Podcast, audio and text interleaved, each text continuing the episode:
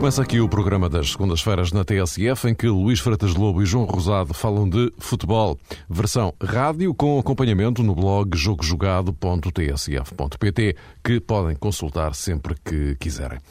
Assunto obrigatório: o incidente entre Sapinto e Edson, que culminou na demissão do diretor do futebol do Sporting e numa multa pesada ao jogador leonino. Que consequências ainda poderá ter este caso numa equipa que tem já na sexta-feira um jogo importante para o campeonato em Braga e na próxima semana um jogo com o Futebol Clube do Porto para a Taça de Portugal. Aliás, vamos olhar também a próxima jornada, que inclui ainda duas partidas relevantes: Benfica Vitória de Guimarães e Nacional Futebol Clube do Porto. Isto depois de uma taça da Liga em que Ruben Micael se estreou nos Dragões e Kardec nos Encarnados e vamos ver se ainda conseguimos dar uma pincelada pela CAN, da qual se despediu Angola e a Costa do Marfim. Ambos, boa noite a ambos. Boa noite. Vamos começar por aqui. Uh, Ricardo Sapinto falou uh, ao início desta noite pela primeira vez sobre aquilo que se passou em Alvalade, nos balneários, depois do jogo com o Mafra. Diz Sapinto que agiu em defesa dos sócios, porque a questão nada teve a ver com a alegada defesa de Rui Patrício, feita por Liedson. E Sapinto acusa o jogador de falta de consideração pelo clube e adeptos. A atitude do jogador face à chamada de atenção, persistindo num comportamento inaceitável, redundou no desfecho conhecido com uma única nota de correção. O Ricardo Sapinto reagiu em defesa própria após ofensas à sua integridade física e à sua imagem. Houve falta de consideração para com o clube falta de solidariedade com a equipa e desrespeito à minha pessoa. O Liedson é, inequivocamente, um jogador de grande qualidade e importante para o Sporting. Terá, todavia, que rever e retificar a sua postura enquanto jogador profissional. Desejo-lhe, sinceramente, muitas felicidades, sem mágoa ou rancor, e peço a todos, em especial a nossa massa associativa, que apesar dos factos que hoje aqui divulgo, o apoiem e incentivem. Ricardo Sapinto hoje, Liedson ontem. Eu estou sempre preocupado e com a cabeça sempre naquilo que eu faço, ou seja, marcar golos e ajudar a minha equipe a, a vencer jogos. É o que estou fazendo, estou com esse único e exclusivo pensamento, ajudar o grupo, estou aqui para ajudar e esquecer o que passou. Agradeço o apoio de todos, acho que eles vêm nos apoiando, principalmente a mim, sempre, desde quando eu cheguei aqui, não tenho o que reclamar dos, dos adeptos nem sócios, acho que tenho só que agradecer e meu agradecimento vai é, jogando bem, ajudando a minha equipe a ganhar jogos e a marcar gols. Posto isto, João, começo por ti. E agora? Agora o Sporting já encontrou uma solução para o lugar de Ricardo Sapinto. Vamos ver eh, quanto Transitório. Tempo, quanto tempo vai durar eh, o novo homem nas novas funções. Miguel Salva Garzão. Correto, Mário. Mas, eh, de qualquer forma, acho que foi um processo muito mal conduzido por parte do presidente do Sporting, José Eduardo Betancourt, desde o primeiro momento porque Sapinto não tinha uma grande experiência como dirigente, não, não era de esperar que tivesse, porque ele acabou uh, há pouco tempo a sua carreira enquanto jogador, mas uh, seria de esperar por parte de José Eduardo Betancourt, num primeiro momento, que optasse por um homem com um perfil diferente, com outra experiência no futebol. O Sporting estava a começar uma nova etapa com Carlos Carvalhal e se calhar eh, ter um diretor para o futebol com outra experiência seria mais aconselhável. Optou por eh, Ricardo Sapinto, estava obviamente no seu direito José Eduardo Tencourt, não me parece assim muito legítimo é deixar uh, cair a Ricardo Sapinto, ficando o Edson claramente como o grande vencedor de tudo isto, porque é um jogador uh, amplamente importante para o Sporting, reconhecidamente fundamental para, para, o ataque, o próprio Sapinto o disse há pouco, mas penso que não, não pode estar acima da instituição. Não pode ficar, eh, neste caso, eh, o Edson como o único grande vencedor de um caso que acabou por eh, abalar o, o, o Sporting. E, e, na perspectiva de Carvalhal, na perspectiva mais técnica, penso também que ele perdeu uma boa oportunidade de fazer valer a sua autoridade, de se impor de outra maneira. A SAD ainda não tomou uma medida definitiva, digamos assim, no que toca a Lee Edson, mas provavelmente o jogador vai ser uh, multado mas Carvalhal, independentemente de tudo aquilo que possa acontecer na perspectiva monetária ou disciplinar o Edson, poderia ele próprio ter tomado outra decisão e ter prescindido do jogador, até porque o Sporting já conseguiu ganhar sem o Edson. Mas eu penso que isso nem deve ser enquadrado nessa perspectiva.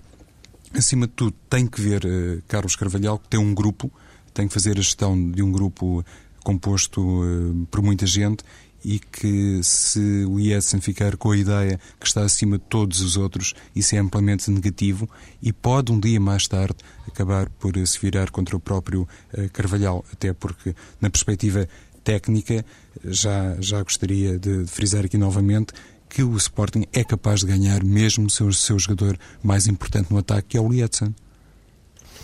Luís, eh, o Lietzen sai vencedor disto. Eh, eu estava, de repente, perdão, estava a lembrar-me eh, de duas tarjas que alguns adeptos do Sporting tinham ontem na trofa.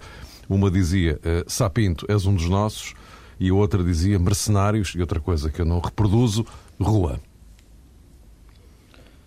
Não sei, não faço, não faço a mínima ideia, muito sinceramente, em relação a esta questão. Eu penso que é uma questão interna do Sporting, eu penso que é uma questão que, que fala por si própria.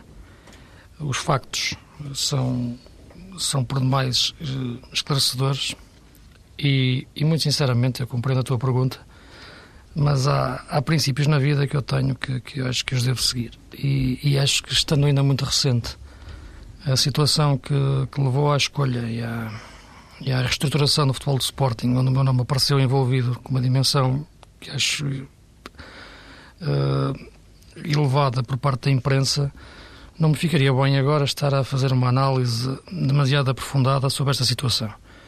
Teria muitas coisas para dizer e, e, e muitos aspectos a focar em relação àquilo que considero ser fundamental na postura e nas competências de um diretor desportivo perante uma situação deste tipo, mas não, não parece que me ficasse bem fazê-lo, eh, correndo o risco de parecer um aproveitamento pessoal de uma situação que, que envolve o, um clube com a dimensão do, do Sporting, eh, do qual me merece todo o respeito e acho que também deveríamos ser por parte destes, destes todos estes intervenientes, que, que não parece ser o caso. Portanto, muito sinceramente, eh, não me parece ser oportuno eh, fazer muitos comentários em relação a isto. E o que eu acho é que os factos falam, falam por si próprios e por si próprios e, e não, não queria alongar-me sinceramente em considerações, quer em relação ao diretor desportivo, sobretudo a ele, em relação ao jogador, eh, muito menos. E aqui também um aspecto, Mário Luís, que tem a ver com a demora de Carlos Carvalhal em comparecer na, na sala de imprensa. Ainda há pouco o Sapinto falava a propósito disso, dizendo que o Sporting continua a ser um clube muito vulnerável. Ele disse isto por outras eh, palavras, ou seja, passados 10 minutos toda a gente já sabia o que é que tinha acontecido e o assunto foi manchete nos três diários eh, desportivos no dia seguinte. Mas o tempo que demorou Carvalhal em comparecer na sala de imprensa para comentar o jogo frente ao Mafra acabou por uh, explotar toda esta situação. Se tivesse tomado o treinador do Sporting uma decisão mais rápida, se tivesse sido aconselhado nesse sentido, provavelmente eh, os jornalistas não teriam ficado tão intrigados com tudo aquilo que estava uh, a acontecer, porque não se sabia o que é que estava na gênese da demora de Carlos Carvalhal e isso naturalmente levantou questões levantou perguntas, houve uma investigação e a partir daí, claro que o caso acabou por uh, ficar, uh, do ponto de vista mediático, exposto. A esse nível, o Sporting de facto continua a ser um clube diferente para pior, porque parece que não existe na estrutura ninguém capaz de reagir em tempo útil, uh, com rapidez, para aconselhar quem de direito a fazer o seu papel, que muitas vezes tem que ser cumprido, tem que ser feito, independentemente do momento e até do, do, estado emocional de um ou outro elemento. Até nisso, realmente, Carvalhal acabou por ser uh, pouco auxiliado, mal ajudado e também eu próprio acabou por ser um bocadinho infeliz na declaração que teve na sala de imprensa quando uh, se refugiou numa questão pessoal e acabou por dar uma justificação que não tinha nada a ver com aquilo que efetivamente se tinha passado no balneário. e nessa perspectiva continuo a pensar que o Sporting precisa de evoluir e precisa de arranjar gente com capacidade para tomar decisões no tempo certo e conseguir também ler bem os acontecimentos, o que não foi o caso. Luís, eh, então eu sugeria-te já agora que pegássemos na questão eh, de outra forma. Eh, o, o, Sporting passou, passou na trofa, segue em frente na taça da Liga. Bom, mas agora a história é um pouco diferente. Sexta-feira vai jogar em Braga e uhum. podemos ir já entrando na próxima jornada do, do campeonato, que eh, pode ser, de facto, uma, uma jornada relevante eh, nesta, nesta fase. Lembro que é a jornada 17, já, já chegámos à 17. E, o, até que ponto é que uh, tudo isto ainda poderá ter reflexos Primeiro, uma deslocação a Braga, sabendo já o Sporting que na próxima semana tem que ir ao Dragão jogar para a Taça de Portugal, eh, uma, uma competição eh, na qual o Sporting aposta bastante, aliás, como na Taça da Liga, mas enfim, a Taça da Liga, apesar de tudo, é menor neste contexto. Mas, eh, uma vez que no respeito ao campeonato, para o Sporting as coisas estão um pouco longínquas, claro. tem, tem este jogo em Braga e logo a seguir um jogo no Dragão, que é crucial eh, neste, neste contexto, para aquilo que são os ambições do Sporting de querer ganhar a Taça de Portugal. Claro, é, é um grande teste, sobretudo para, eh, para o seu treinador. Penso para Carlos Carvalhal, neste momento, o balneário do Sporting, eh, uma bomba relógio. Não tenho dúvidas nenhumas em relação às suas competências, seja a nível técnico como a nível humano. A questão de, de, de liderança de balneário nesta, neste momento, penso que não se deve colocar numa questão meramente de autoridade. Deve-se colocar mais, no meu ponto de vista, num, num equilíbrio de, de, egos. Eu não acredito, sempre disse, no, no, na questão do bom balnear num clube grande. Os jogadores têm egos demasiado elevados para, para se conseguir encontrar bons balneários. Haverá bons pactos de balneário. É, isso, é nisso que eu acredito. E para isso é que devem existir uh, a competência do, do diretor desportivo. Uh, para conseguir entender e ler a mente dos jogadores e fazer o cruzamento entre a política financeira e a política desportiva. Penso que isto não é uma questão de experiência, é meramente uma questão de competência. Ou se tem ou não se tem. No caso do, do Casco Carvalhal, não tenho dúvidas que ele tem a competência do ponto de vista técnico. Do ponto de vista de, de, de agarrar o balneário agora, é um grande desafio uh, por sentir neste momento que não queria utilizar o termo de um homem só, mas é um homem que tem que lidar com muitos problemas ou com muitas situações que, em condições normais, não seriam só para o treinador. Eh, e, portanto, parece-me que neste momento uh, os reflexos que tudo isto pode ter no desempenho da equipa de futebol uh, podem nascer daquilo que, que, será a preparação do jogo. Não acredito que depois do, no jogo em si isso aconteça. Agora, a questão de, de, de, de, o jogo de Braga ou depois do jogo também da Taça de Portugal são duas situações que pode ser, podem ser decisivas de facto para, para a época do Sporting. Penso que uh, conseguir dois resultados positivos nesses, nesses dois jogos e seriam naturalmente, e penso que passariam por duas vitórias, no caso, sobretudo no jogo de Braga, porque relançaria o Sporting no, no campeonato, seria também uma grande vitória para, para, para o seu treinador. Uh, e, e, poderia muito bem lançar-lhe até as bases para poder a começar a pensar numa, numa próxima época. Isto é, ganhar uh, a força uh, que não lhe foi dada quando entrou para treinador do Sporting, seja pela forma como não foi apresentado, seja pela forma de, pela duração do seu contrato, mas ultra, se ultrapassar uma situação tão difícil como esta, que, que lhe foi criada, uh, penso que poderá aí sim ganhar a força para, para se impor uh, de forma clara como homem capaz de, de levar o Sporting para, para, para outros patamares de, de nível competitivo como que deve atingir, uh, que tem que atingir um clube daquela dimensão. e essa competência que não existiu em seu torno, tem ele que a, ele próprio tem que gerar em, em setores que não deveriam ser, em princípio, da, da sua responsabilidade. E, portanto, percebe-se aqui, e muitas vezes, quando, quando se critica o, o Carlos Carvalhal ou quando se critica um, um treinador de futebol sem perceber o entorno do, do, do, que é uma estrutura e o que deve ser uma estrutura, uh, é demasiado redutor muitas vezes. E o caso do Sporting atualmente parece-me ser, ser mais que evidente. Penso que o Carlos Carvalhal foi uh, ultrapassado, atropelado por todas estas situações. Nenhuma delas constitui grande surpresa, mas para ele será, será um grande teste e penso que a partir daí uh, a sua força no Sporting, se ultrapassar estes dois jogos, será, será enorme para poder sim ele próprio protagonizar uma mudança dentro do clube. O Luís tem toda a razão naquilo que, que disse, mas hum, também convém não esquecer que hum, Carvalhal, neste caso, assistiu como testemunha, eu diria até prioritária, a um episódio em que o Edson acabou por hum, não respeitar um superior na hierarquia. E isso é sempre condenável. Não pode, digamos que, fechar os olhos a isso. Também considerando este aspecto, eu há pouco frisei que um dia Carvalhal pode também ser confrontado, e no caso do Edson não era surpresa nenhuma, porque ele já fez isso com muito boa gente em Alvalade. Aliás, teve aquela declaração já durante a era Carvalhal, por assim dizer, em que se pronunciou publicamente a propósito da sua continuidade uh, no 11, quase que uh, advogou a saída da titularidade, perder esse estatuto.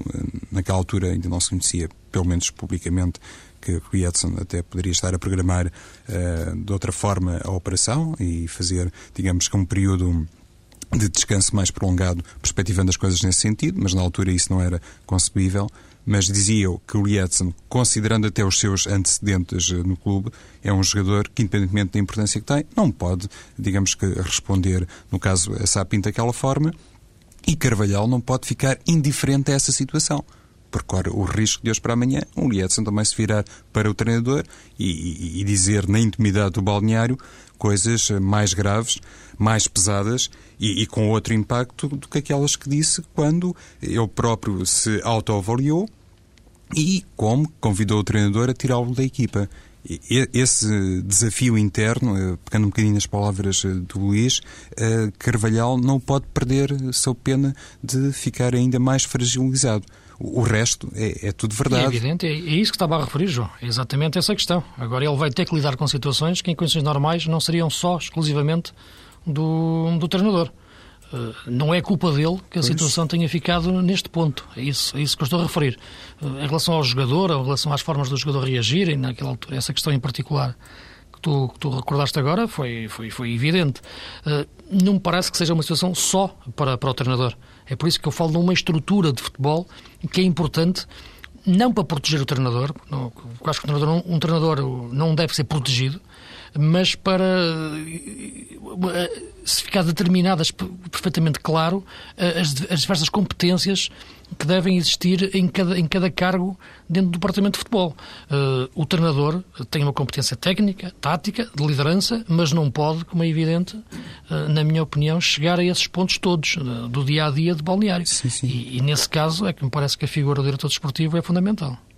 Sim, só mesmo para concluir, Mário, claro, sobre isto. Não, tudo, tudo bem, Luís. Tem a ver com o seguinte: Carvalhal para mim, poderia ter tomado uma atitude diferente, há pouco tentei dizer isto, se, por exemplo, prescindisse de Lietzen nesta deslocação à trofa. Era um sinal que ele próprio não estava satisfeito com o comportamento disciplinar do jogador. Enfim, tomou outra decisão. Sim, isso, isso, isso, seria uma, uma opção, como é evidente. Agora, só conhecendo todo, todo, todos os contornos da situação, uh, porque é uma decisão do treinador, mas não só do treinador. Não é? E, e, é isto que olhas para o Sporting e quem decide, para além do Carvalhal, neste momento, uh, onde é que está a estrutura do Departamento de Futebol do Sporting. Vamos avançando então para o resto da jornada que aí se, se, se desenha. Um, uma pergunta eh, muito concreta em relação a este Braga Sporting, mas agora do, do outro lado. Eh, um triunfo do Braga, uh, Luís, suscitamente, significa que o Braga dá mais um passo nesta corrida séria pelo, pelo título? Sim, sem dúvida. Eu penso que. Sim, eu estava, eu, eu estava como percebeste, Diz. a tentar ir mais longe do que a simples vitória. Claro que a vitória continua a garantir-lhe o primeiro claro, lugar. Claro. Só que aqui é uma carga simbólica diferente. O adversário Sporting, não é? Sem dúvida, até pelo, pelo, pelo fosso aí que cava definitivamente em relação ao, ao, quarto lugar e coloca o Braga, pelo menos, definitivamente na luta por um lugar na, na Liga dos Campeões, no mínimo. Uh, já o disse e tenho, tenho a referir desde o início do, do, campeonato e das nossas conversas que vejo o Braga como outro tipo de candidato, não oficial, o candidato do relevado do jogo a jogo. Uh, e acho que, independentemente do resultado com o Sporting, será importante, como evidente, ganhar, mas mesmo que não ganhe o jogo, não vejo o Braga afastado dessa candidatura uh, aos três primeiros lugares e a possibilidade de entrar na, na, nas últimas seis jornadas como forte candidato. E digo as últimas seis jornadas porque é a seguir ao jogo com, com o Benfica. E eu considero que os jogos que o Braga vai jogar no Porto e os jogos que vai jogar na Luz são decisivos. Eh, quer para o campeonato, como é evidente, quer para o próprio Braga. Se o Braga sobreviver a esses dois jogos, e quando digo sobreviver é pelo menos não os perder, penso que depois, nos últimos seis jogos que faltam, a seguir ao jogo da luz, independentemente da margem pontual naquela altura, o Braga estar igual uh, pontualmente no primeiro lugar, como está neste momento com o Benfica, ou ter mais um ponto, ou menos dois, ou menos três, ou mais um, fará sempre o Braga candidato uh, a lutar uh, até ao fim. E acho que este campeonato vai ser decidido nos jogos entre os três primeiros até ao final. o Porto Benfica será na penúltima jornada, mas acho que os dois jogos do Braga, frente ao Benfica e o Porto, vão ser decisivos para definir a candidatura do Braga. A equipa do, do, Sporting Braga tem realmente essa grande chance porque o Sporting, se por exemplo perder o desafio em Braga na próxima sexta-feira, fica também um, interrompido um ciclo vitorioso de Carlos Carvalhal.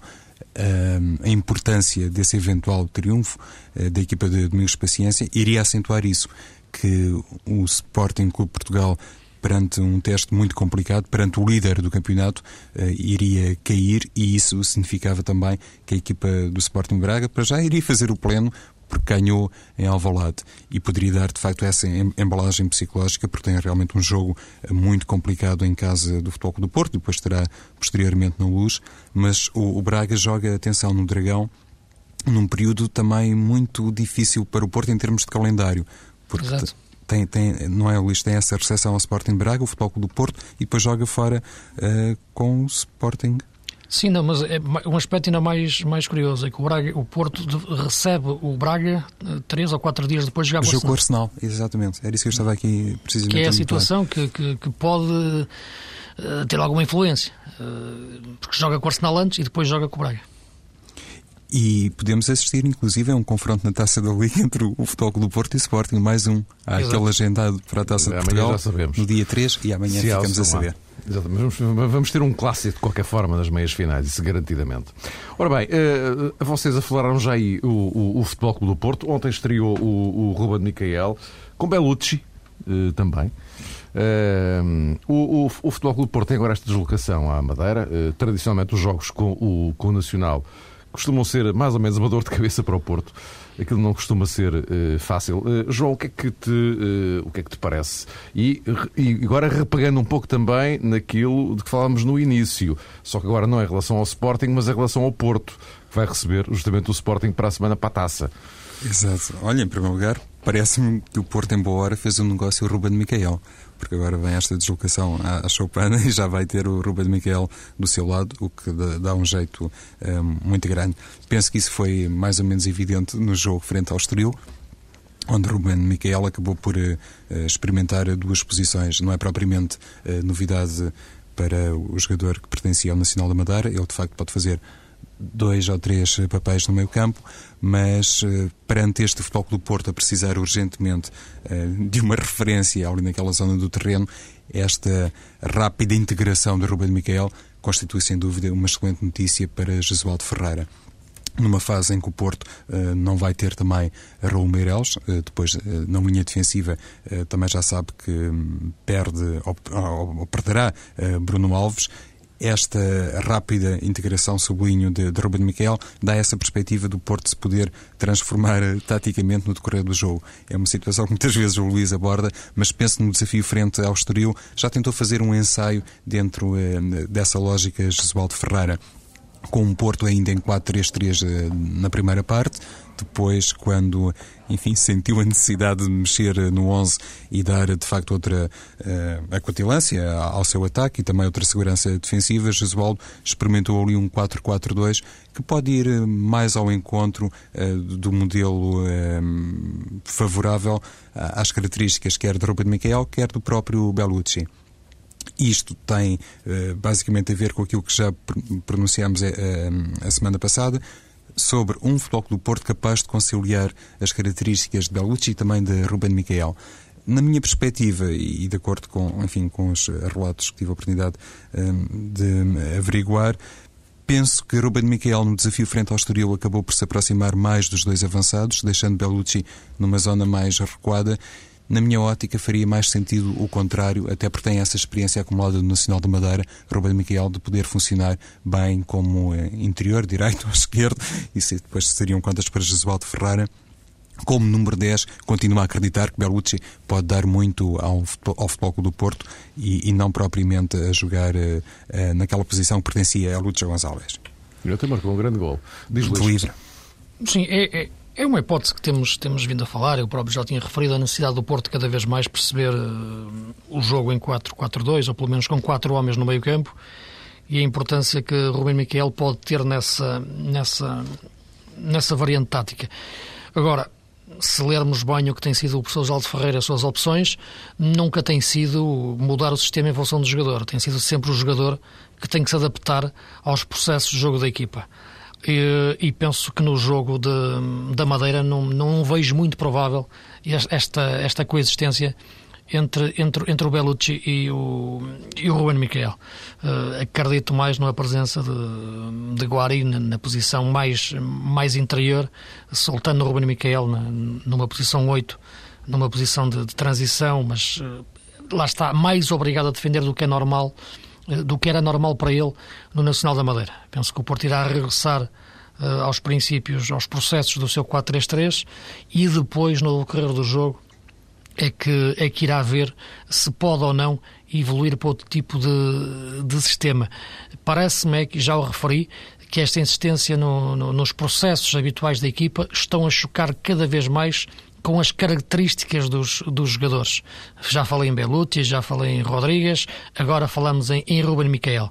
E, esta é que é a grande questão que eu acho que o jogo da, da Madeira pode responder muito. Essas características dos jogadores do Porto vão permitir que os processos de 4-3-3 continuem em, a serem os preferenciais de Jesualdo para o que resta da época. Uh, tenho dúvidas, sinceramente, pelo que visto até agora.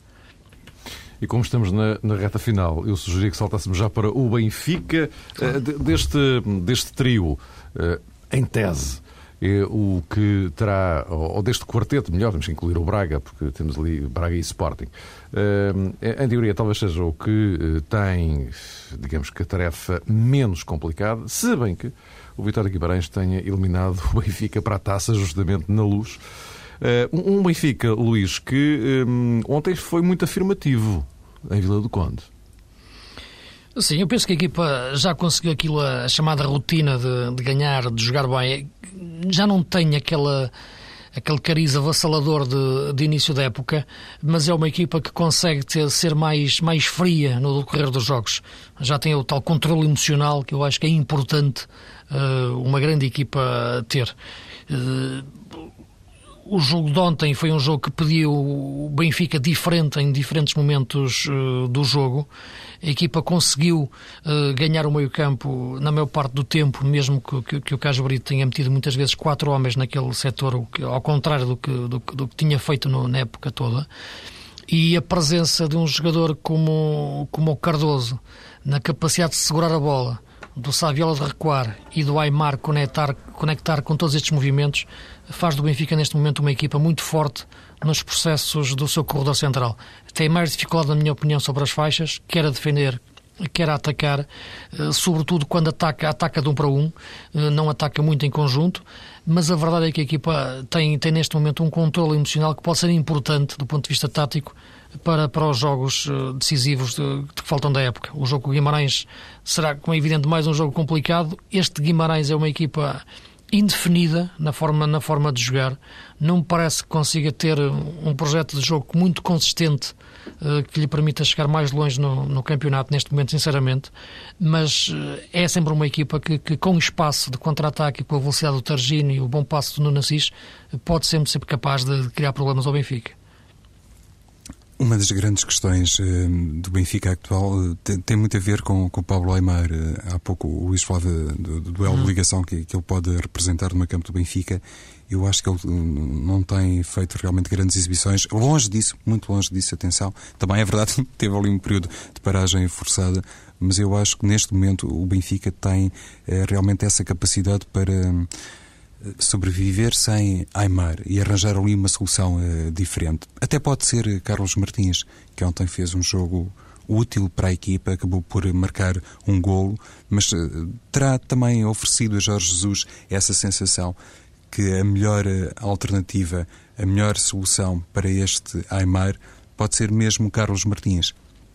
Isso representa uma conquista, eu não, não diria de mercado do Benfica nesta altura, mas é evidente que esta capacidade que tem Martins para desequilibrar e para se poder também afirmar pode dar um trunfo importante ao Benfica. Até porque é aquele tipo de jogador que nos jogos mais quentes, de maior melindre, normalmente Martins entusiasma-se um pouco e, e consegue marcar a diferença. Ao contrário daquilo que se imaginava no início uh, da temporada, no fundo eu queria chegar a este ponto, o Benfica não está muito dependente de Aymar. Uh, certo, já não consegue fabricar aquelas grandes goleadas, mas hoje o, o, papel do número 10 eh, está um pouco esbatido e se calhar isso não representa assim um grande problema porque a equipa consegue ter internamente outras soluções. O que está mais em aberto é a questão do lateral esquerdo.